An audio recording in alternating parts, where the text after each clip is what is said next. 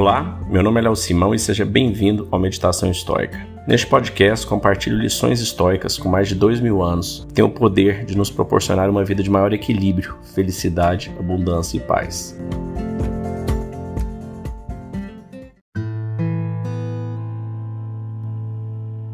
Marcos Aurelius, livro 5, parágrafo 31. Até hoje, como você se portou com os deuses? Com seus pais, com seus irmãos, com sua mulher, com seus filhos, com seus mentores, com seus preceptores, com seus amigos, com seus concidadãos, com seus servos. Analisa-se até este momento a sua conduta em relação a eles, se aplica o verso: A ninguém fazer o mal, de ninguém falar mal. Pensa nos vícios que cruzaram seu caminho e quantos teve a força necessária para suportar. Recorda do que já cumpriu no fio da sua vida e perceba como se encerra a sua missão. Quantas belezas foram contempladas, quantos prazeres, quantas dores desdenhados, quanto aplauso, quantas honrarias desprezados, e finalmente a quantas injúrias você respondeu com a benevolência. Por que as almas grosseiras e ignorantes perturbam aquele que é sábio e preparado? Qual alma, então, possui sabedoria e preparo? Aquela que conhece o princípio e o fim, que conhece a razão, que permeia todas as coisas e que por toda eternidade rege o universo por meio de revoluções regulares. Breve, muito em breve, você será pó, ou um esqueleto e um nome, ou nem mesmo isso pois o que é um nome além de som e eco? O que mais se dá valor na vida é vazio, apodrecido e insignificante, como querelas de cães raivosos, como brigas infantis entre pequeninos que se empurram, riem e logo vão choramingar. Mas a fidelidade, a modéstia, a justiça e a verdade se exilam no Olimpo longe de nossa vasta terra. O que lhe prende aqui? Se os objetos sensíveis são mutáveis e efêmeros, os sentidos são grosseiros e facilmente ludibriados, e a própria alma é uma exalação do sangue. Assim, ter uma boa reputação no mundo como este é algo frívolo, vazio. Então, o que espera? Aguarda com paciência o momento de partir ou desvanecer. Do que necessita até que ele chegue? De nada disso. Honrar e venerar os deuses, fazer aos homens o bem, tolerá-los e vigiar a si mesmo, certo de que as coisas externas que observa fora do seu corpo e de sua alma não lhe pertencem nem dependem de ti. Você poderá passar a vida num fluxo equilibrado de felicidade, se puder seguir pelo caminho reto, pensando e agindo com retidão. Dois comportamentos retos são comuns à alma de Deus e dos homens, assim como de qualquer ser racional não se deixe perturbar ou ser impedido por ninguém. Não desejar nada além do bem que reside na disposição e na ação justa.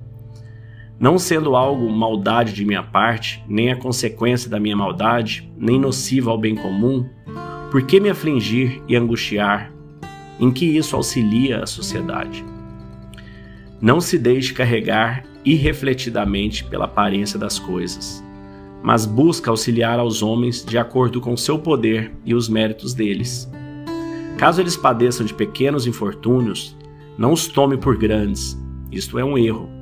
Agindo assim, fazes como o velho que ao partir pedia seu peão de volta ao filho, sabendo que não passava de um peão. Você busca por falsos bens? Acaso esqueceu que são efêmeros passageiros? Não esqueci, mas os outros têm em boa conta. Isto é motivo suficiente para que o siga em sua loucura? Quanto a mim, seria feliz largado em qualquer recanto. Ora, feliz é o homem que traça um bom destino para si mesmo, e é com boa disposição e boa ação que ele se entrega a um destino reto e bom.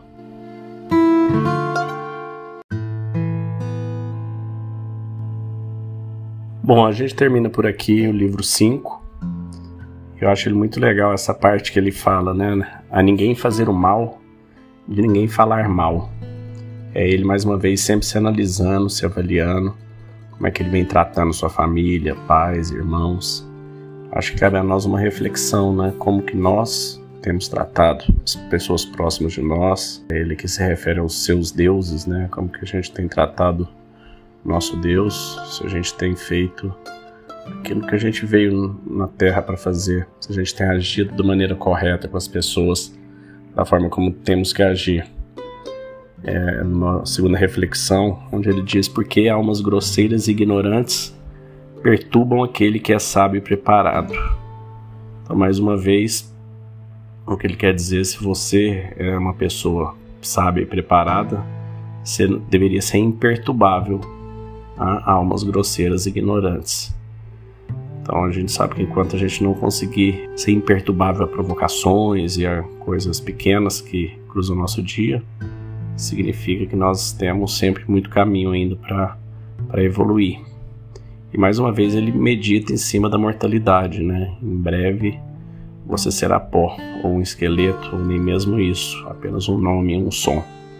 É mais uma vez ele refletindo, fazendo o momento mori, né? Avaliando a, a mortalidade dele. Isso é algo que a gente tem que fazer a cada dia, nos colocar, pensar sobre a, a obviedade da nossa mortalidade, para a gente conseguir pôr perspectiva nas coisas, as coisas que realmente importam. Então é isso, espero que você tenha gostado. Esse livro 5 eu acho muito bacana, acho que vale escutar mais de uma vez as cinco partes.